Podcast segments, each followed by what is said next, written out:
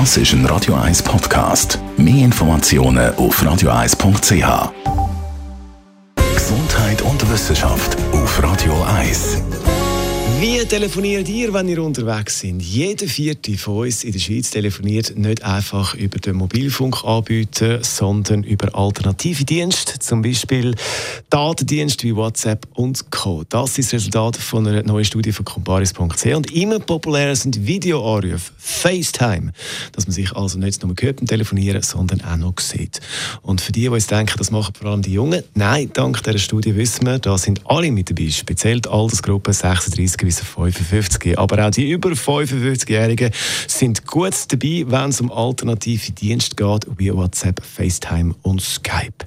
Über 20 Prozent in dem Alterssegment. Also für die, die sich immer wieder aufregen, weil die anderen nebendran so laut telefonieren, wenn es dumm läuft, kommt man nicht nur das ganze Gespräch mit über, sondern ist mit FaceTime möglicherweise auch noch mit im Bild. Radio 1. Das ist ein Radio 1 Podcast. Mehr Informationen auf radio1.ch.